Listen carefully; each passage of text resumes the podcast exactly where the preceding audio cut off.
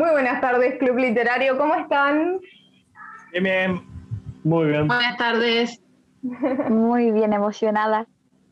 Es cierto, como dijo Patricia, estamos muy emocionados, muy manija, diría yo. Eh, espero que el sentimiento sea mutuo. Eh, hoy tenemos la presentación de ella, a quien leemos ¿Cómo, cómo le hemos robado a esta mujer? Eh? Le, le, hemos tirado tipo, ¿vieron los pingüinitos que se tiran piedritas? Bueno, le hemos tirado piedritas así. No, ni siquiera, viste, la rama, el árbol directamente le hemos tirado. Y hoy es el día. Hoy tenemos la presentación de nuestra querida escritora de novelas románticas, Jacqueline Sinali. Por favor, me abren los micrófonos y le pegan un hermoso aplauso. Vamos, sí, sí, sí, sí. que se sonroje. Bien. Antes de comenzar, les voy a contar más o menos cómo va a venir este Zoom. Esta primera parte va a tratar sobre una de las obras que justo Dani la está mostrando por el color de tus ojos. Y la otra segunda parte va a ser sobre una reina para Escocia. Eso no quiere decir que, obviamente, si quedan algunas preguntitas pendientes para el próximo bloque, vamos a retomar esas preguntas. No es que, bueno, suerte, no la hicieron, no. Jackie las va a sanar a todas.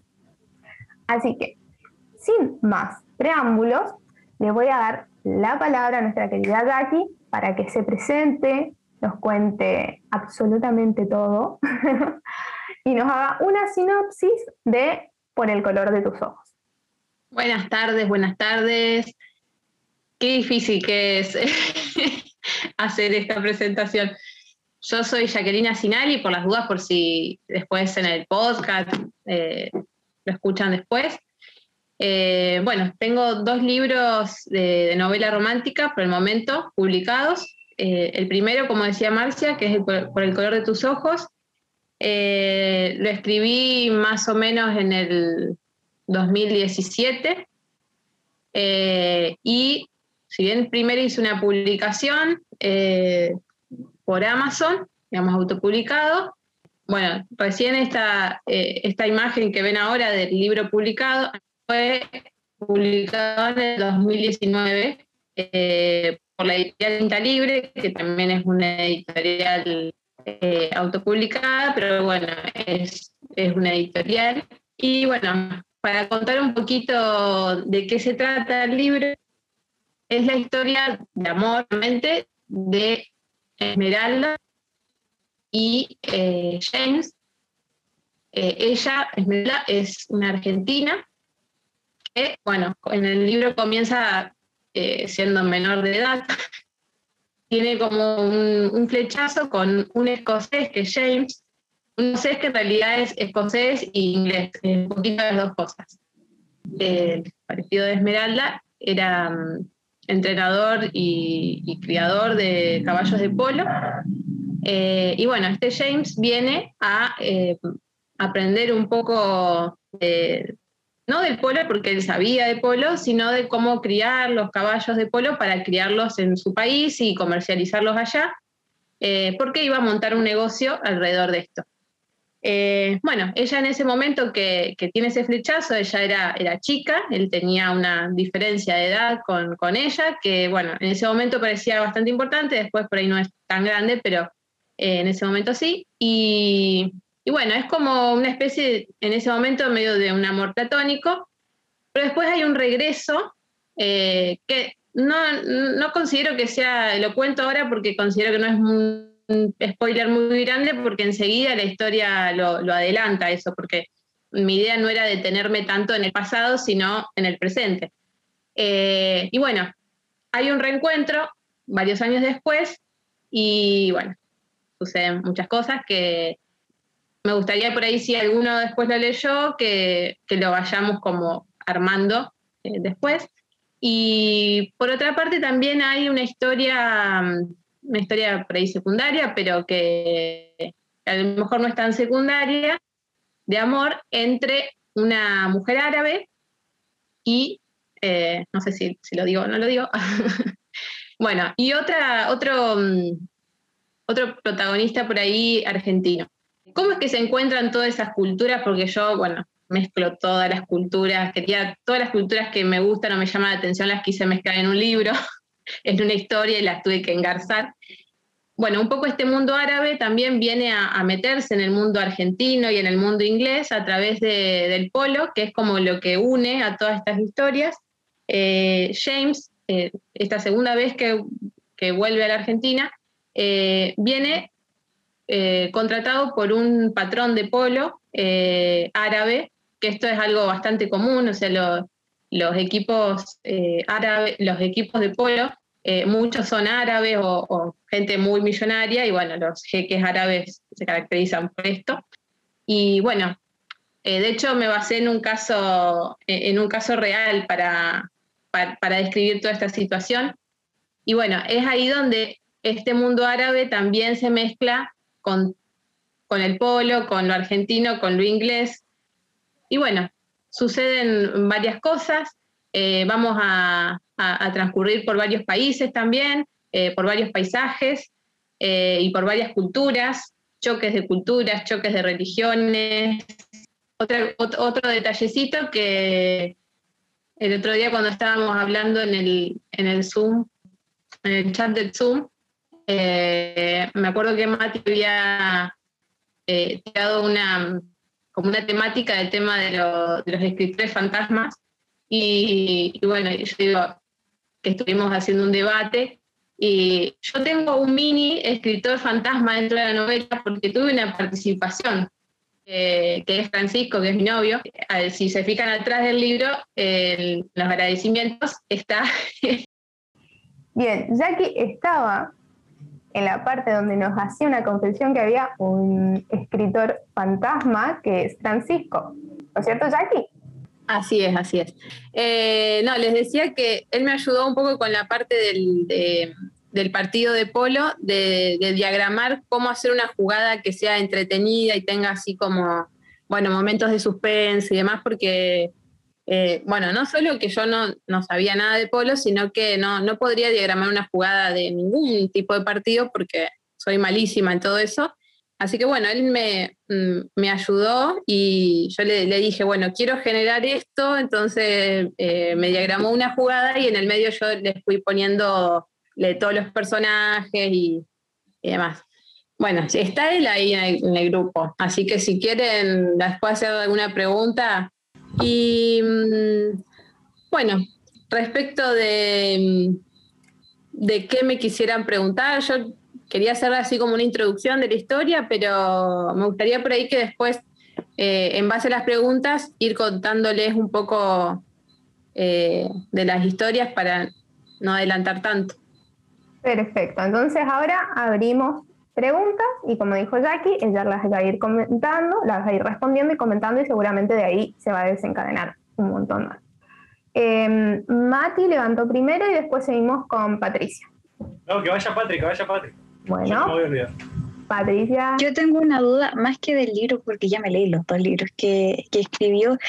Lo primero que dijiste fue, eh, llevo 12 novelas escritas hasta el momento. ¿Eso significa que estás escribiendo más ahora?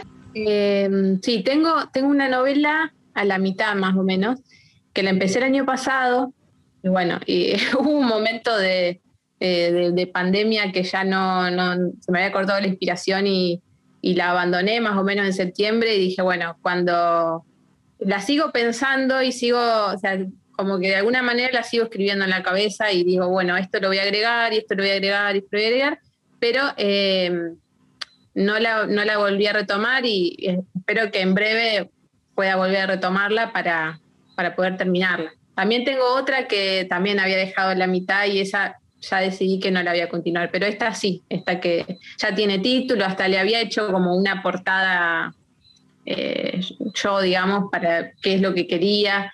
Eh, en mi cabeza la tengo terminada, pero, pero bueno, tengo que encontrar esa inspiración para, para poder escribirla de la manera que quiero, porque mm, en un momento sentí que, que por ahí no, no encontraba las palabras para describir lo que quería. Entonces dije, bueno, prefiero eh, abandonarlo un rato y después vuelvo.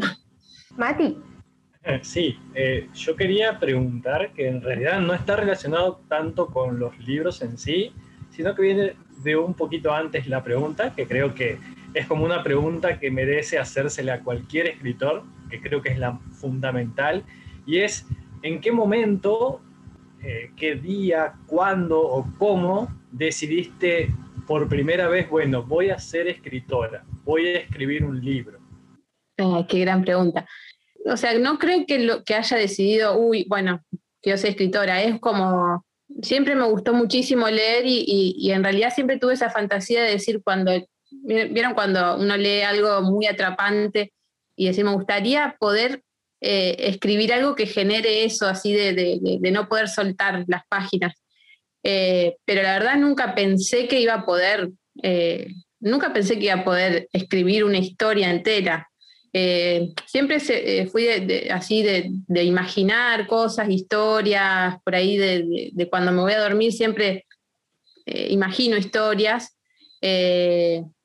pero nunca pensé que iba a poder desarrollar toda una historia que, sea algo más largo que un cuento, por ejemplo. De hecho, tengo así como recuerdos de, haber intentado eh, empezar a escribir y, decir, no, no puedo, no puedo, y lo dejé. Eh, pero bueno, la vez, digamos, que, dije que me fluyó, digamos, de alguna manera, eh, fue en este año 2017, eh, que venía por ahí de un año laboral bastante raro. Eh, y vieron esos momentos en que no, por ahí que no, no encontrás mucho el rumbo, no sé si a alguno le ha pasado así como una crisis de, laboral y demás. Y estaba enviando mucho en redes sociales, me había ingresado a unos grupos de lectura de Facebook, me acuerdo, eh, porque a mí me gusta mucho una autora que se llama Florencia Bonelli. Entonces había ingresado a unos grupos que, que, bueno, quedan de lecturas de, sobre ella. Y, encontré unas autoras que decían autopublicadas y que mostraban sus obras. Entonces ahí empecé, o sea, la verdad que no, yo no tenía ese concepto de la autopublicación. Y cuando vi que eran gente que les gustaba escribir, escribir por escribir y, que se publicaban sus propios libros, o sea, que no dependían de que alguien les diga, de que alguien confíe en, lo que escribían y que iban y lo, publicaban y lo daban a leer, ahí dije, wow, esto no, no sabía que existía. Y entonces digo, yo también lo puedo hacer. Así sea que no me quiera leer nadie, así sea que, que, solo me quede para mí, pero puedo materializarlo en un libro. Entonces, como que eso creo que fue algo que me, que me incentivó a decir, eh, quiero tener un libro terminado y poder publicarlo, aunque sea de esa manera. Y bueno, tenía de esas veces que intenté escribir algo y que no terminó más que en una página, eh, tenía empezado un, relato chiquito, que es el, relato que está en, el primer capítulo, eh, la parte eh, de, la pileta de natación, donde, bueno, no es una pileta de natación, en realidad es un tanque australiano que se usa como pileta, tenía esa escena escrita y que yo lo había pensado para otros personajes. Entonces empecé desde ahí y fui armando ahí y, en ese momento estaba como un poco obsesionado con Outlander, que es una, serie que se basa en una, saga forastera, bueno, que tiene que ver con todo el mundo escocés. Y, bueno, ahí es que, surgió la idea de que sea James el protagonista. Y, la, protagonista era argentina, eh, porque es así más o menos ya la tenía, eh, tenía una imagen en la cabeza de, de una chica, pero no la, no había relacionado con todo esto. Ese, ese año y ese mes que me puse a escribir ahí, creo que fue el momento en que dije, yo puedo hacer esto. Y lo hizo, y lo hizo muy bien. ¿eh? Ella puede con todo. Gaby. Sí, eh, antes que nada, qué bueno eso de, poder plasmar en la realidad algo que a uno le gusta sin, sin importar el después, ¿no? Con el solo hecho de, poder hacerlo. Felicidades por eso. Y bueno, tengo dos preguntas en una, o, o dos preguntas. Una, en un momento de tu relato dijiste que te inspiraste en una historia real. No sé si se puede ampliar algo de eso. Y también preguntarte cómo fue el momento de pedirle a Francisco que tenga su participación ahí dentro del libro. Lo que se pueda contar, obviamente. Eh, bueno, de, historia, en realidad, bueno, sí, yo dije una historia real, pero en realidad es como que hay varias historias. Eh, me basé como en, varias eh, historias diferentes para introducir cosas en el libro y que para mí, para que tengan sentido, porque yo lo relaciono con algo de la realidad, digo, bueno, si esta relación con esta persona se puede dar de esta manera. Por ejemplo, bueno, lo que nombré al principio del el patrón de polo árabe con eh, un, bueno, eh, un equipo que es pagado por ese patrón. Eh, me inspiré un poco en la historia de, Adolfito Cambiazo, que es bueno, uno de los mejores jugadores, o si no el mejor jugador de, polo de Argentina. vi muchas entrevistas de él y de la esposa, y bueno, él no sé si todavía tiene ese mismo patrón, pero era un patrón árabe también, que no me acuerdo si era de Qatar o de, o de Arabia, me parece que de Arabia, me parece que de Arabia Saudita. Y bueno, y de hecho él, eh, este, mm, eh, este patrón de polo de él, eh, él lo ha traído varias veces a la Argentina y de hecho creo que son, se quería comprar, ahí está, ahí me acordé cómo era la historia, este, este árabe quería comprar el, el Hotel Alvear y los dueños del Hotel Alvear no se lo vendieron entonces compró uno que queda muy cerca y, como con, esa, con ese estilo, que es el Palacio Duat, algo así se llama, no, no, sé bien cómo se pronuncia. Eh, entonces, bueno, yo también por eso es que introduje el tema del Hotel Alvear en, la historia, porque, bueno, como que quise hacer una relación con eso. Eh, después, por ejemplo, otras escenas como en un momento que eh, yo puse en la, novela que James va lo agarra de la mano el árabe y él dice como que, se sentía incómodo con esa situación. Eh, también es una escena que, en una entrevista la relató Adolfito eh, Cambiazo, que eso, que el, patrón de él por ahí lo agarra de la mano y camina de la mano, pero no por, o sea, sino porque es una cuestión cultural de que los hombres árabes van de la mano y eso es como algo, no sé, como un símbolo de confianza, de amistad. y nosotros lo vemos medio raro bueno, esas escenas así las fui sacando de la realidad, incluso eh, muchas de, que, la esposa relataba, de María Vázquez, eh, de cómo era el mundo del polo, también eh, lo usé para, describir varias cosas. Jackie, te corto un ratito. antes que vayas a la segunda pregunta que te hizo Javi, vamos a cortar porque nos quedan unos segundos. Misma ah, y misma contraseña. Dale. Bien. Eh, ¿Querés preguntarle de nuevo, mm, Javi? Tu segunda pregunta quedó ahí y retomamos desde ahí. Perfecto. Dale. La, segunda pregunta era si se podía contar eh, en la parte de que cómo fue el momento que le pidió a Francisco que, que sea parte del libro. Sí, fue como muy natural, porque mm, en realidad yo mientras, eh, mientras empecé a idear la historia, eh, en ese momento, bueno, yo vivía en Rosario y salíamos todos los días a caminar eh, a la tardecita. Y entonces, bueno, él me iba contando de, él estaba escribiendo una tesis, él me iba contando de la tesis y yo le iba contando qué iba pasando con mis personajes. Y desde el momento en que introducí el tema del polo, bueno, como que no, no, sabía yo mucho de eso y él tenía un poco más de idea, tampoco eh, experto, pero tenía bastante más idea, había visto partidos. Y, bueno, cuando llegué al momento del gran partido, no, sé, no me salía, no me salía y, bueno, y se lo pedí y él no, tuvo problema. No sé si, si está ahí, si quiere acotar algo, bienvenido. Vamos, Francisco. Francisco, sé que estás ahí. Ay, qué presión. Me acabo de conectar. Hola, ¿se escucha? Sí, Francisco, se escucha. Perfecto. Ah, no, porque por el celular no sabía cómo desactivar el micrófono y cómo activarlo. ¿Cómo andan todos? ¿Muy bien? Todo bien.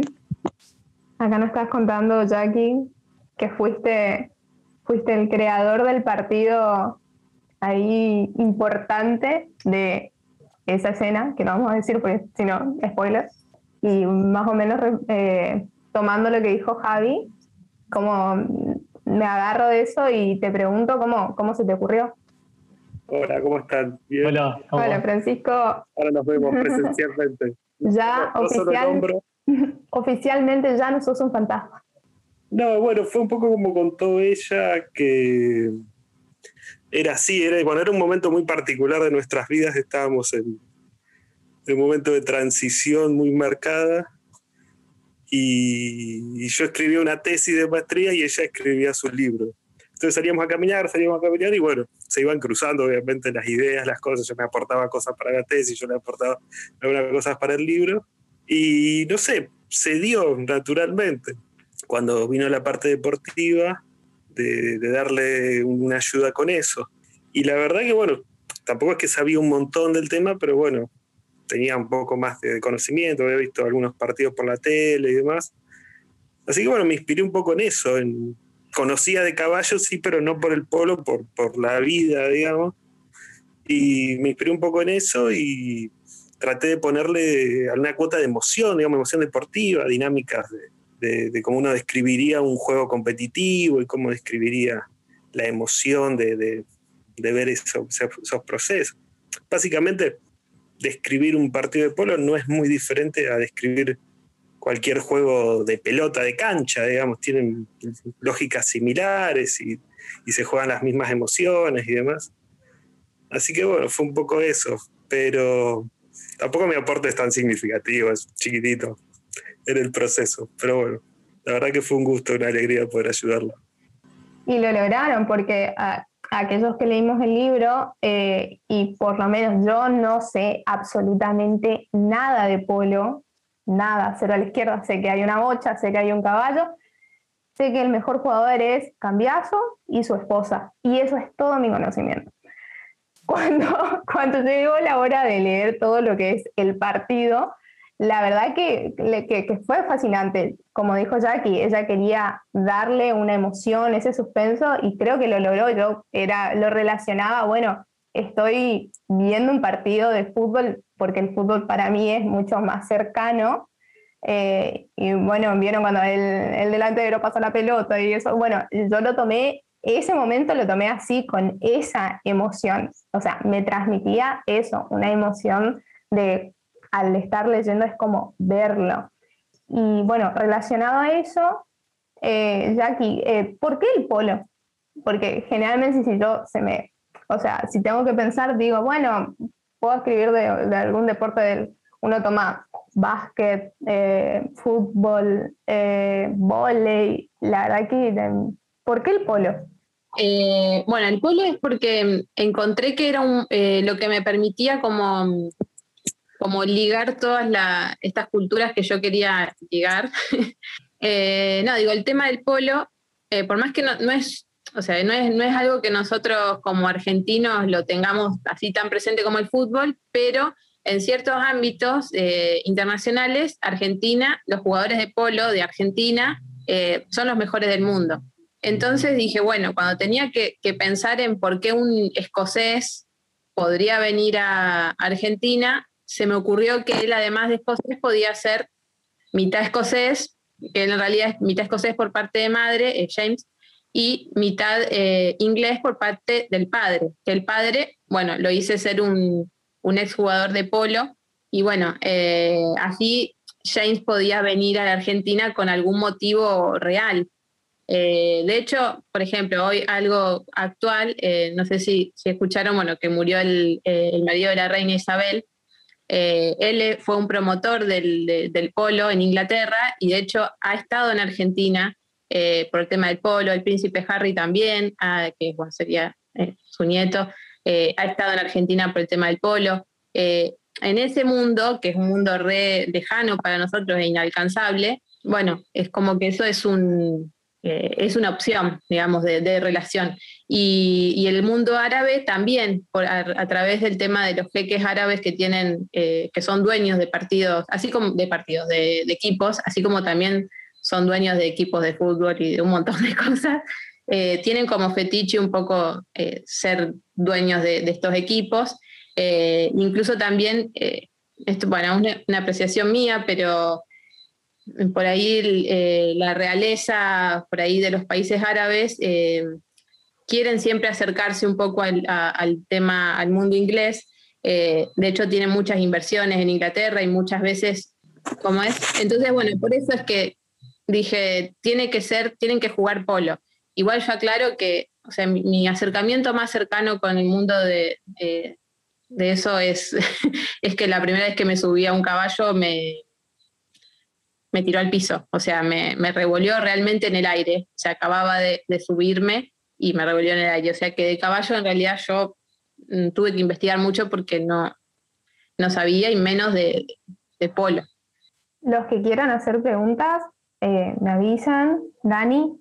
Eh, sí, lo, lo, mío va simplemente en el sentido de los personajes, porque es algo muy particular sus personajes.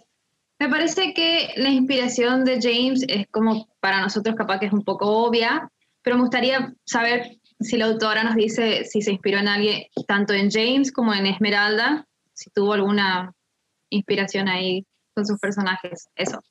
Eh, sí, de, James, eh, bueno, claramente es, eh, es Aulander, el protagonista Aulander, eh, no solo, o sea, físicamente, sino un poco también, un poco esta cuestión de, de, ser un hombre, un hombre bueno, bonachón, así, eso por ahí lo saqué un poco de esas características.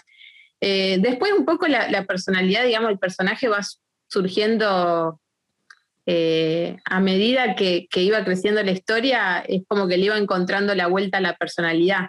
No sé, siento que a lo mejor no lo tuve totalmente delimitado cuando empecé. Sí, por ahí esa imagen eh, física de James, sí, pero después, bueno, es como que iba, iba un poco surgiendo.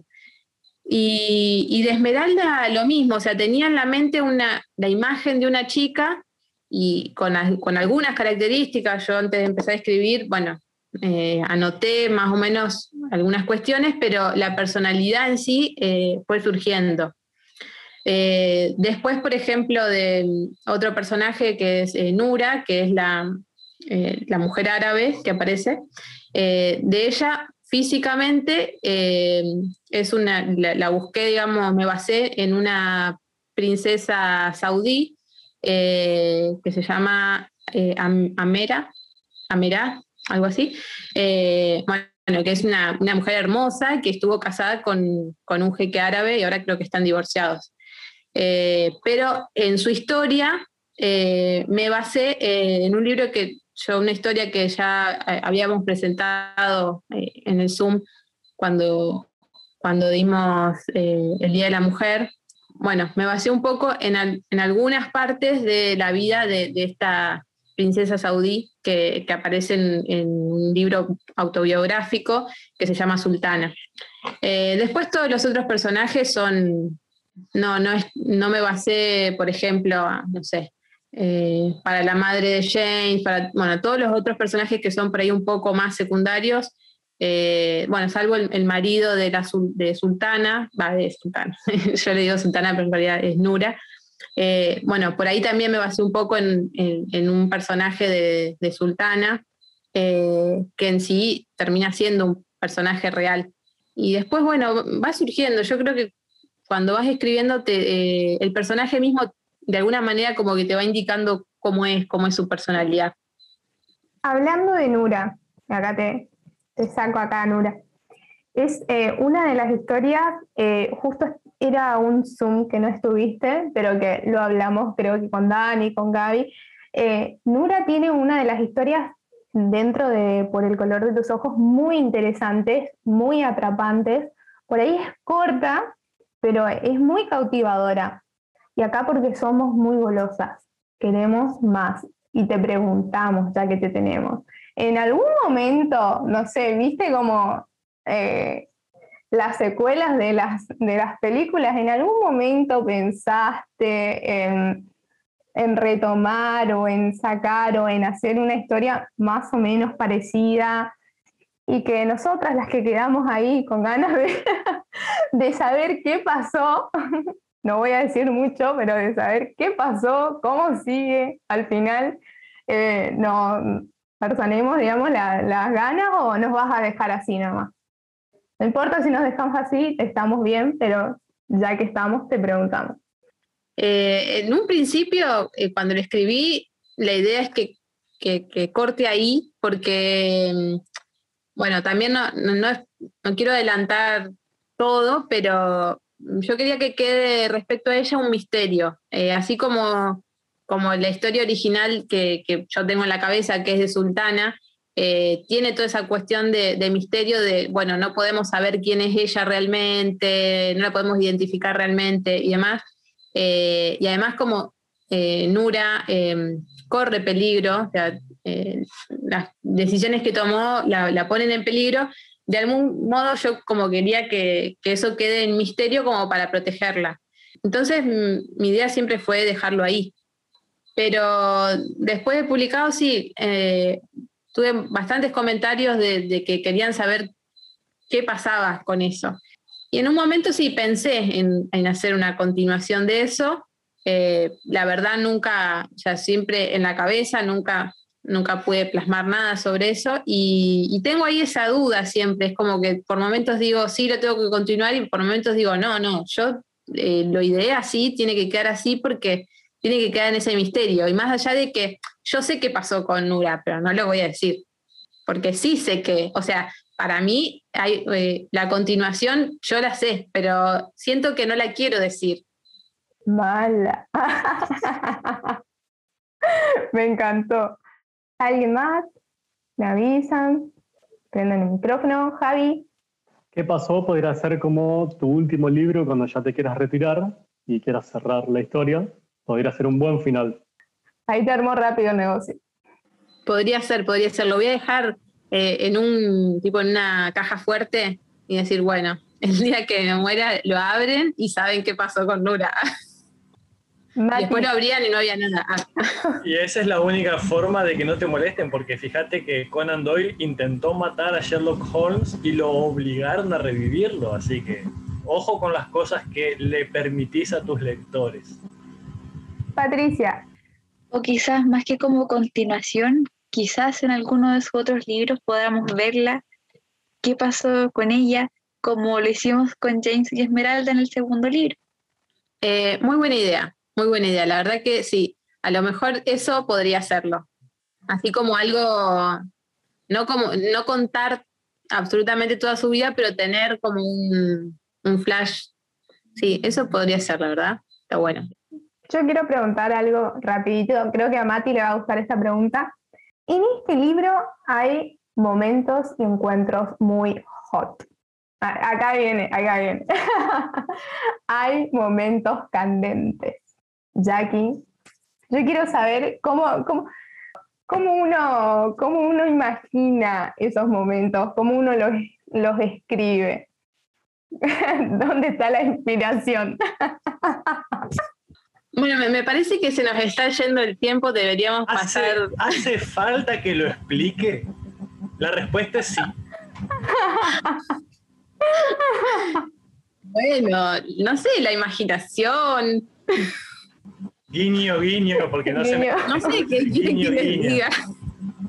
Nunca. Qué vergüenza, no, hacen poner colorada. Ay, chicos, vamos. Algo que ustedes solamente leyeron, nunca hicieron, no por Dios. No, porque la verdad. Francisco, ¿qué opinas vos? Ahí está, que nos cuente Francisco. A ver, Francisco, Francisco, Francisco, Francisco. Hola. Yo opino como un buen caballero que no tengo ninguna memoria, con lo cual nada que decir. Me, vuelvo loca, me vuelvo loca. Yo me venía, mira, yo te voy a decir, cuando estaba leyendo yo me venía amor, ternura, y después me, porque te encontrás así, venís amor, ternura, histeriqueo, y de pronto, ¡apa! ¡Ajá! Mira vos. Eh, me encantó el condimento, me encantó porque era, era es lo que, sobre todo esos personajes, esos dos personajes, tanto James como Esmeralda, tenían una atracción fatal, diría la película, mal. Y, estuvo buenísimo, hace que como que te lleve, que te atrape aún más. Eh, les voy a contar una cosa. Yo eh, bueno, mi abuelo alcanzó a leer eh, solamente el primer libro porque falleció y cuando, cuando lo leyó, se lo leía además a mi abuela porque mi abuela no, casi que no, no puede leer porque tiene un problema en la vista Eh, entonces él se lo iba leyendo. Imagínense mi abuelo, 80 años, leyendo todo eso mismo que leyeron ustedes, leyéndoselo a mi abuela. Eh, y, y, además, cada vez que me veía, porque lo leía lento, me daba una devolución de cada cosa. Y, y, él me dijo, la verdad que te felicito que hayas incluido todo lo que incluiste, hablando del tema, porque mm, dice, no se podría pensar una relación amorosa sin que esté el sexo de por medio. Entonces, eh, me parece perfecto lo que hiciste. Y yo, bueno, gracias. Lo amo, es un genio, es un genio. Si no queda... Dani quería conseguirse un escocés, no sé qué, algo así, preguntó. si tenés algún número de teléfono para pasarle. Patricia. Ah, Patri no tenemos, uno. Mira, ahí levanta la mano. Patri también quiere uno. No, ella no, yo quería hacer una consulta de cómo se te ocurrió la diferencia de edad que hay entre James y Esmeralda, porque igual es harta. Em, la diferencia de edad, en realidad yo quería buscar algo que los, que los hiciera separarse, o sea, que hiciera que la relación sea prohibida en algún punto, eh, por lo menos en un momento de la historia, que es, bueno, cuando ellos se conocen, eh, tiene una diferencia de edad de 10 años y eh, en el momento en que ella lo conoce, por ser una mujer y demás, es como que mm, sonaría un poco, no es, bueno, no es raro, pero eh, es ilegal. ¿ah? Entonces, eh, lo pensé más que nada por ese lado, de algo que sea prohibido, eh, sin que sea algo por ahí tan grave que no se pueda subsanar unos años después. Vamos finalizando las preguntas de por el color de tus ojos. ¿Qué les parece? Sí, hay Javi. Sí, no quisiera cerrar esta etapa eh, de este libro sin preguntar cómo podemos adquirir este libro. Bueno, muchas gracias eh, por el chivo. Em, en este momento, por el color de tus ojos, a mí no me quedan más ejemplares. En el único lugar que se pueden adquirir en este momento es en Tinta Libre, que es una, tiene una tienda web eh, ahí pueden adquirir tanto en formato físico como en formato digital. Eh, yo suelo comprar a la editorial libros, pero bueno, en este momento no, no tengo. Perfecto, me encanta el cierre que le da Javi, atento, nuestro empresario. Bien, ahora vamos a seguir por el segundo libro de esta escritora, Una reina para Escocia. Así que Jackie nos va a dar una sinopsis de esta belleza. Eh, una reina para Escocia em, surge un poco investigando yo por, digamos, de, motus propio, eh, investigando las líneas de sucesión de la corona eh, escocesa. Y así encuentro que, bueno, en un momento de la historia escocesa surge una, una línea, digamos, no, es, contraria, pero bueno, surge una división de la línea sucesoria de, en defensa de los Estuardo, eh, que es la, casa, digamos, real, la casa real que, eh, que tenía Escocia eh, en el, desde el mil, no sé, desde el 1300, 400, por ahí. más o menos esta división surge en el 1600. Y yo siguiendo esa línea sucesoria, eh, encuentro que al día de hoy hay un, eh, sucesor que se llama la línea jacobita, que sería, que le podría, entre comillas, disputar el trono a, la reina Isabel, que es la reina de Inglaterra, Escocia, eh, Gales, Irlanda del Norte, bueno, todo el paquete del Reino Unido. Y bueno, ahí me surge la idea de qué pasaría si en la actualidad hubiera un descendiente de esa línea que reclamara el trono de Escocia. Eh, bueno, yo generé una, situación eh, media futurista en algún punto de decir, bueno, los reyes de Inglaterra fallecen, eh, tiene que asumir el nuevo rey y el nuevo rey, obviamente todos sabríamos quién es, yo no, lo nombro con, con, su nombre, pero me estoy refiriendo al príncipe Carlos, que bueno, tiene como un poco de controversia por ahí de popularidad.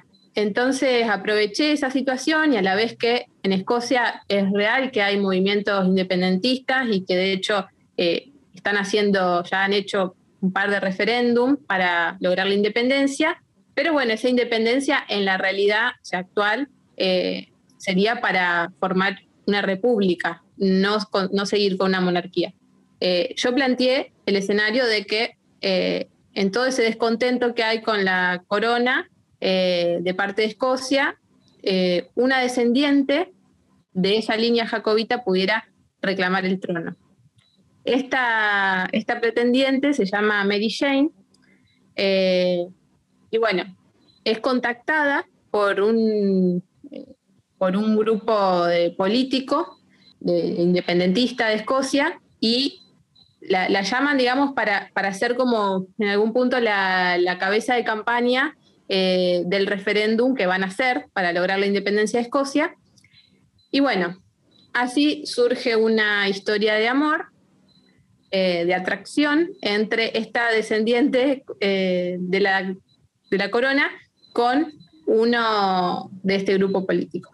Eh, esa es un poco la, sinopsis. Y, tiene en el medio, bueno, un poco, un poco de, eh, comedia, o por lo menos yo considero que tiene un poco de comedia. Amor, por supuesto, es la base del libro. Eh, un poco de intriga también, un poco de historia, tiene un poquito de todas esas cosas, un poco de política también, eh, y actualidad, porque como les digo, o sea, todas estas cositas, si bien yo creé un escenario eh, que no existe, pero en algún punto sí existe, porque todos esos elementos se podrían eh, juntar. Y bueno, otra cosa que quería aclarar, descendiente que yo nombro que existe en la actualidad, es un hombre de ochenta y pico de años, que no tiene descendencia y que tiene un nombre diferente al que yo puse en el libro, si bien me inspiro, digamos, en ese hombre. Eh, entonces, bueno, el, padre sería de Mary Jane, que está, que este, en, la actualidad, digamos, en el libro estaría, eh, habría fallecido. Eh, nunca, nunca se había enterado de que tenía una hija y bueno, esto surge después de fallecido él, ella se entera y así es como surge la historia. Muy bien, antes de comenzar con las preguntas, ¿Les parece si hacemos eh, nuestra mini pausita, mismo idea, misma contraseña? Así hacemos todas las preguntas tranquilamente. Perfecto. Mismo y misma contraseña. Bien, vamos a comenzar la ronda de preguntas. Dani y después Mati. Dale, eh, me di cuenta, no sé si es una casualidad o, o por ahí pasa nada más, que entre Esmeralda y James y la mamá y el papá de Mary Jane hay como una diferencia muy grande de edad en los dos libros y en las dos parejas estas. Y no sé si es una casualidad o está a propósito. Em, no, creo, mm, creo que es una casualidad. Eh, sí, es verdad, pareciera que, que, hay un tema, pero en, realidad eh, esa diferencia de edad entre el papá de Mary Jane y la madre eh, la quise hacer porque mm, eh, como me basé en un personaje, en una persona real, que, bueno, el, personaje real se llama Francisco de Baviera, yo en el libro lo puse como Ludwig de, Baviera, eh, es un hombre realmente de ochenta y pico de años, quería encontrarle la vuelta para que, para que tenga una hija, digo, ¿cómo puede tener una hija eh, que no sea tan grande, porque una persona de 80, por ahí lo más normal sería que tenga una hija de, no sé, de 50, y no me encajaba en la historia que yo quería contar. Entonces, por ese motivo dije, bueno, para que ella, para que la protagonista tenga alrededor de 20, la madre tiene que tener alrededor de, no sé, de 40, de 40 y pico. Entonces tenía que haber necesariamente una diferencia de edad eh, entre esas dos personas, porque si no, no me, no me daba la edad fértil de la madre para, que tenga una hija tan joven. Mati.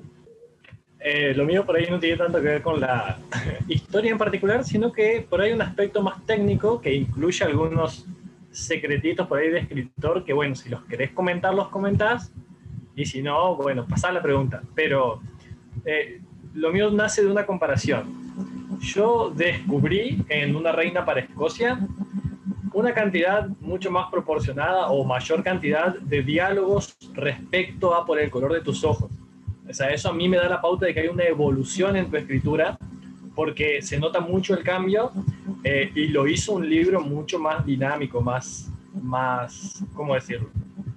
Más sencillo de leer en cuanto a eh, ver qué es lo que está pasando, no solamente desde una descripción larga, sino también desde los diálogos y las interacciones entre los personajes. Lo que yo te quería preguntar es si eso fue algo buscado de manera intencional, de decir, bueno, en esta novela voy a poner más diálogos, o si fue algo que simplemente fue naciendo, que por ahí pasa que vos decís, bueno, me siento a escribir y a lo mejor en vez de narrar toda una descripción de la escena, prefiero que los personajes interactúen y que la descripción la vaya haciendo el lector en su cabeza. Sin duda apunta a eso, si fue algo buscado intencionalmente o si es simplemente tu evolución natural como escritora. Antes que nada quería eh, decir una cosa. Eh, una reina para Escocia eh, me ayudó en la, en la corrección, la hermana de Mati que, bueno, la conocí a través de él y en realidad ella no la conozco personalmente, pero es una capa, la verdad. Así que, bueno, ella me ayudó con, con, toda esa corrección, que me vino bárbaro. Y respecto, sí, los diálogos, no es que lo hice como algo buscado, sino eh, que en el primer libro me costaba mucho escribir los diálogos, porque no pensé la verdad que era tan difícil escribir diálogos que no suenen que no suenen artificiales. Y en el primer libro sí siento que me costaba mucho eh, hacer los diálogos. Y, tal vez, bueno, es un poco el ejercicio de, escribir. Seguramente cuanto más escriba mm, me va a salir mejor. Eh, y bueno, en este por ahí siento que, la escritura en sí me fluyó un poco más, eh, no las ideas, sino cómo escribirlo.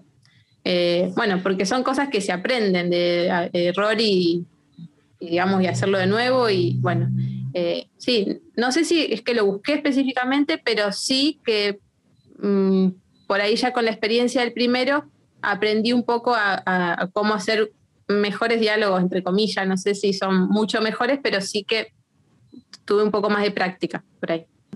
¿Javi? Sí, yo quería preguntar eh, más que nada para quienes están escuchando o van a escuchar el podcast, eh, ¿Qué especie de conexión hay entre los dos libros? Porque siempre está la, referencia a Escocia. Y bueno, si en el segundo libro eh, hace mención a algo de la historia del primero, si se puede leer el segundo sin haber leído el primero. Eh, son dos libros autoconclusivos, o sea, se pueden leer separadamente, pero para alguien que quiera leer los dos, le recomiendo primero leer Por el color de tus ojos y después Una reina para Escocia, porque los personajes, eso sí, lo, por ahí, un poquito spoiler, pero los personajes de Por el color de tus ojos van a aparecer en Una reina para Escocia en algún momento. No es nada mm, que no se pueda entender ni, ni, que sea necesario leer el otro, pero, pero bueno, sí, por ahí si uno va a leer los dos, eh, llega algún spoiler si lees primero el segundo. Eh, esa relación sí tiene y, todo lo que es el, mundo de Escocia. Este libro, el segundo, solamente transcurre en Escocia. Eh, pero, pero sí, yo tengo como, un amor especial con, Escocia y toda esa zona. Así que fue, fue buscado, el escenario fue buscado porque quería desarrollarlo ahí. si bien en el primero hay una parte en Escocia, no es todo el libro sobre Escocia, y este, bueno, ya sí. Mati. Cortita nomás, Dani, y después te dejo. Eh, a los ojos de la autora, y no podés decir los dos porque es trampa. ¿Cuál libro te gusta más a vos? Tenés que elegir, lo lamento, elegí. No hay un comodín. No, se prohíben los comodines hasta eh. después de tu casamiento. Yo creo que, que, a mí me gusta un poco más el, segundo, pero mm, por ahí porque, porque es una temática que a mí me gusta más, que es la historia escocesa, eh, mundo de los palacios, como que pude adentrarme un poco más en, todo ese mundo en el segundo libro. Eh, y además porque, eh, no sé, para mí está un poco mejor escrito que el primero pero a la vez eh, es raro porque la gente en general me referencia más el primero. Eh, así que no sé, tal vez la, la historia a la gente le interesó más el primero, pero bueno, a mí si tengo que elegir entre los dos, es un poquitito más el segundo. Pero bueno, también el primero es como el primero. es con el que pude concretar esa, esa, cosa de poder ver un libro terminado. Entonces también tengo ese amor de decir, bueno, eh, si bien probablemente si lo tuviera que escribir de nuevo, eh, habría cosas que le cambiaría, no la historia, sino por ahí en la forma de escribirlo. Eh, bueno, eso es como el, primero que pude hacer libro. Entonces también tengo ese amor. En definitiva, no sé, los dos y un poquitito más el segundo. Dato random que tiro antes de pasar a Dani, tanto en Twitter como en Instagram se hizo una actividad con respecto a hoy y la gente respondió en su mayoría estuvo bastante peleado, pero en su mayoría respondieron que querían saber bastante sobre una reina para Escocia, ya que justo me dio el pie la pregunta de Mar. Dani. Eh, mi pregunta era sobre los lugares, porque, a ver, sos una escritora argentina y describiste bastante bien el tema de, Escocia tuviste que estudiar mucho porque es como que yo leí y me reimaginé los lugares, están muy bien descritos. Lo mismo en el primer libro también es como que, bueno, yo no conozco mucho Buenos Aires, no por lo menos la parte en la que ellos caminan y todo eso, pero me pareció como muy pintoresco y muy bien descrito los lugares. Eh, la pregunta era sobre Escocia, pero también era para felicitarte por la descripción de los lugares, me encantó. Ay, muchas gracias. sí, tuve que investigar bastante había algunos lugares que, conocía y otros que no. Por ejemplo, de, bueno, en el primer libro está, por ejemplo, San Antonio Areco. Eh, yo tengo una cosa así como, como que soy un poco amante de las cosas antiguas, entonces es un lugar que siempre me gustó y, y sí conozco eh, alguna, no a lo mejor súper en profundidad, pero dos veces fui.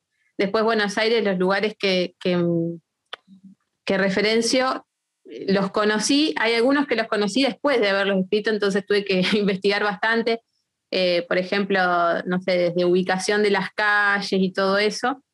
Eh, después, en el primer libro, eh, yo había ya viajado a Inglaterra, entonces algo de lo que describí de, por ahí de Londres y eso, ya lo, lo, hice, digamos, con un poco de memoria visual, pero lo que describí de Escocia, por ejemplo, no, porque en ese momento en el primero no había viajado, pero sí para el segundo. El segundo en realidad lo empecé a escribir, lo tenía como medio terminado y viajé a Escocia.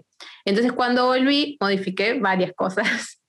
Em, por ejemplo, las cosas del castillo que, eh, como es en, el, segundo libro, eh, el Palacio de Holyrood, eh, bueno, yo lo describí sin conocerlo y después cuando volví, lo volví a cambiar un montón de cosas porque no me coincidía la escalera que iba para un lado o cómo yo me lo imaginaba dentro. Eh, después, por ejemplo, del primer, eh, primer libro, el, castillo que está acá en la, en la portada, que es un castillo que existe en la realidad y, y los dueños son el, apellido que yo referencio también y demás. Eh, no pude entrar, pero sí pasé por, por afuera, porque estaba cerrado, y pasé por afuera y no pude sacarle fotos porque ya era de noche, pero lo vi todo iluminado, entonces, bueno, eh, me dio un poco la, la, sensación por ahí, pensé que estaba en un lugar más descampado, y cuando lo vi estaba sobre, casi sobre la ruta, o sea que en algunas de esas cositas bueno, por ahí hoy si la tuviera que hacer de nuevo lo modifico. Pero sí, vi muchísimos, eh, muchísimos documentales eh, de todo eh, para, poder describir. bueno, hay cosas que, no se pueden describir como los olores y demás, pero todo lo que es la imagen, miré muchos documentales también para, para poder describir. me ayudó mucho eso. Pati. Antes de preguntar, quería agradecerte porque los dos libros son súper rápidos de leer, son historias súper ligeras y ayudan bastante a sacar de bloqueo el lector. Y la pregunta, más que de algún libro en específico, es el proceso de autopublicación. Si nos podrías contar un poquito de eso, ¿cómo fue ese proceso? Bueno, en el primero eh, fue totalmente, la digamos, el primero tiene como dos partes. Hay una parte que, yo lo publiqué en Amazon, eh, no tuvo corrección más que, la mía, eh, bueno, lo, leyó Francisco y una amiga y después fue todo como muy casero en ese sentido, el diseño también lo había hecho yo, no me había quedado súper espectacular, pero bueno, lo había hecho todo así sola. Eh, ya después, cuando decidí, en realidad, eh, yo llamé a, Tinta Libre, que es la editorial con, con el que terminé publicándolo, eh, para publicar el segundo. Y cuando les comenté que tenía este, me dijeron que me recomendaban editar de nuevo este porque no había tenido a lo mejor una, oportunidad real. Entonces, eh, bueno, ahí es que lo, lo edité con ellos y, bueno, el, proceso es, eh, es bastante largo, eh, complicado en algunas partes. Por ahí ponerte de acuerdo con el tema del diseño, por ejemplo, me, costó, en el primero me costó mucho ponerme de acuerdo con, con los diseñadores porque bueno, e-, es difícil transmitir por ahí la, imagen del, libro que uno quiere y, también con, la correctora del primer libro me pasó que también por ahí me quería modificar muchas cosas y yo no quería modificar, sí, obviamente las cuestiones de redacción y todo eso sí, pero, pero bueno, a decir verdad es como no quería modificar nada de la esencia de lo que, de, las decisiones que había tomado en la historia, porque, y no las modifiqué, de hecho, porque, bueno, eh, es mi, imaginación, que puede ser buena o mala, pero es la mía. Eh, y a diferencia del segundo, que decidí publicarlo eh, totalmente, digamos, autopublicado, pero en este caso contraté servicios, por ejemplo, como decía la, hermana de Mati, para que me ayude con toda la corrección y nada que ver, me, gustó muchísimo cómo me ayudó porque eh, respetó, o sea, respetó mi las decisiones mías y de mi estilo. Solamente fue una corrección gramatical y ortográfica, eh, que es lo que yo le había pedido. Y después, bueno, una diseñadora que la verdad que me entendió súper bien y de hecho eh, eh, fue el primer diseño que me envió, fue el que quedó. Eh, es como que siento que me entendió perfectamente lo que quería hacer. Así que bueno, en ese sentido, siento que la publicación del segundo me fluyó mucho más.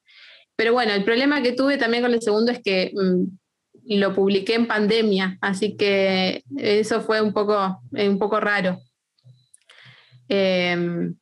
Pero bueno, si todo el proceso de publicación no parece, pero lleva mucho tiempo, eh, pero bueno, es muy satisfactorio. Si hay alguien del otro lado que, no se anima a publicar, eh, mi recomendación es que vale cada peso, más allá de que uno tenga que invertir, porque la realidad es que el autor publicado, autopublicado eh, invierte y en la mayoría de los casos a veces no recuperas ni siquiera la inversión, pero, pero realmente es muy satisfactorio y, eh, vale mucho más que la plata, así que recomiendo mucho hacerlo.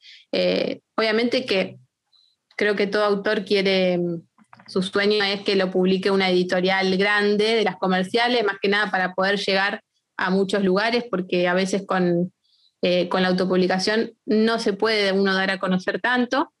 Amazon, yo tengo el segundo libro, lo tengo en este momento publicado en Amazon y eso sí me ayuda mucho más que nada el tema digital. Eh, también lo tengo ahí en, papel, pero, pero el digital tiene mucha difusión, eh, así que eso está bueno. Pero obviamente que siempre uno quisiera eh, ir a cualquier librería del mundo y encontrar un libro suyo, estaría buenísimo. pero bueno, eso también, qué sé yo, es muy difícil. Y, y bueno, yo recomiendo que el que quiera que lo publique de la manera que sea, eh, se puede hacer sin mucha plata, se puede hacer de manera digital eh, y el libro en papel, eh, bueno, hay distintas cantidades de tiradas, uno puede hacer una tirada corta y, después va viendo. pero bueno, es, es muy lindo. Como diría nuestro benemérito Javier, ¿dónde puede el oyente, me río porque lo estoy viendo acá, ¿dónde puede el oyente acceder a una, a una reina para Escocia? Bien, bueno, este está en Amazon, tanto en su versión digital como en versión en papel, eh, pero mi recomendación en papel es que si lo compren de esa manera, si no viven en Argentina. Si viven en Argentina, está disponible eh, si se contactan conmigo en mi Instagram eh, o eh, en una tienda que vende autor, libros de autores autopublicados que se llama Namaste Autopublicados.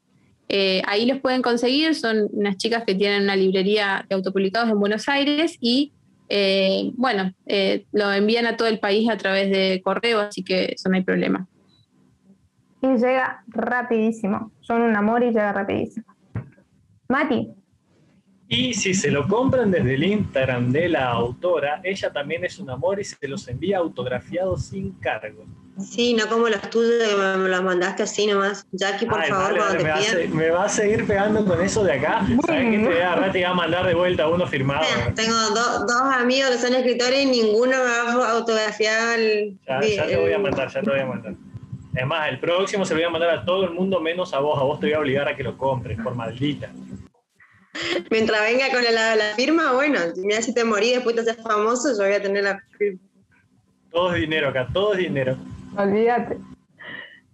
Bueno, Jackie, yo te quiero agradecer muchísimo, un montón, primero, eh, por tus obras, son hermosas, tenés una manera de escribir eh, muy tuya, obviamente, tu narrativa, eh, te- haces que muchas historias, personajes, eh, hechos fluyan, fluyan. Eh, A mí, yo cuando tan- leía tanto por el color de tus ojos como una reina para Escocia, eh, hay mucha información, pero eso no, no te, no, no te colapsa, fluye, fluye con naturalidad y es algo muy tuyo. Eso, esa es mi cabeza, o sea, toda esa información está dando vuelta en mi cabeza así.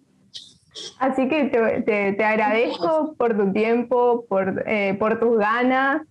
Eh, así que va este aplauso enorme para ella, para nuestra, nuestra Jackie, porque te voy a contar que en Twitter, cuando compartíamos, en Instagram, en todo, era nuestra Jackie, es totalmente nuestra, la adquirimos. Les agradezco muchísimo a todos porque, bueno, primero porque me incorporaron al grupo el año pasado eh, de una manera hermosa y, después, bueno, porque siempre están interesados en, eh, en lo que escribo y, y me han dado un montón de difusión. Así que, bueno, les agradezco muchísimo. Nuevamente, muchas gracias, Jackie.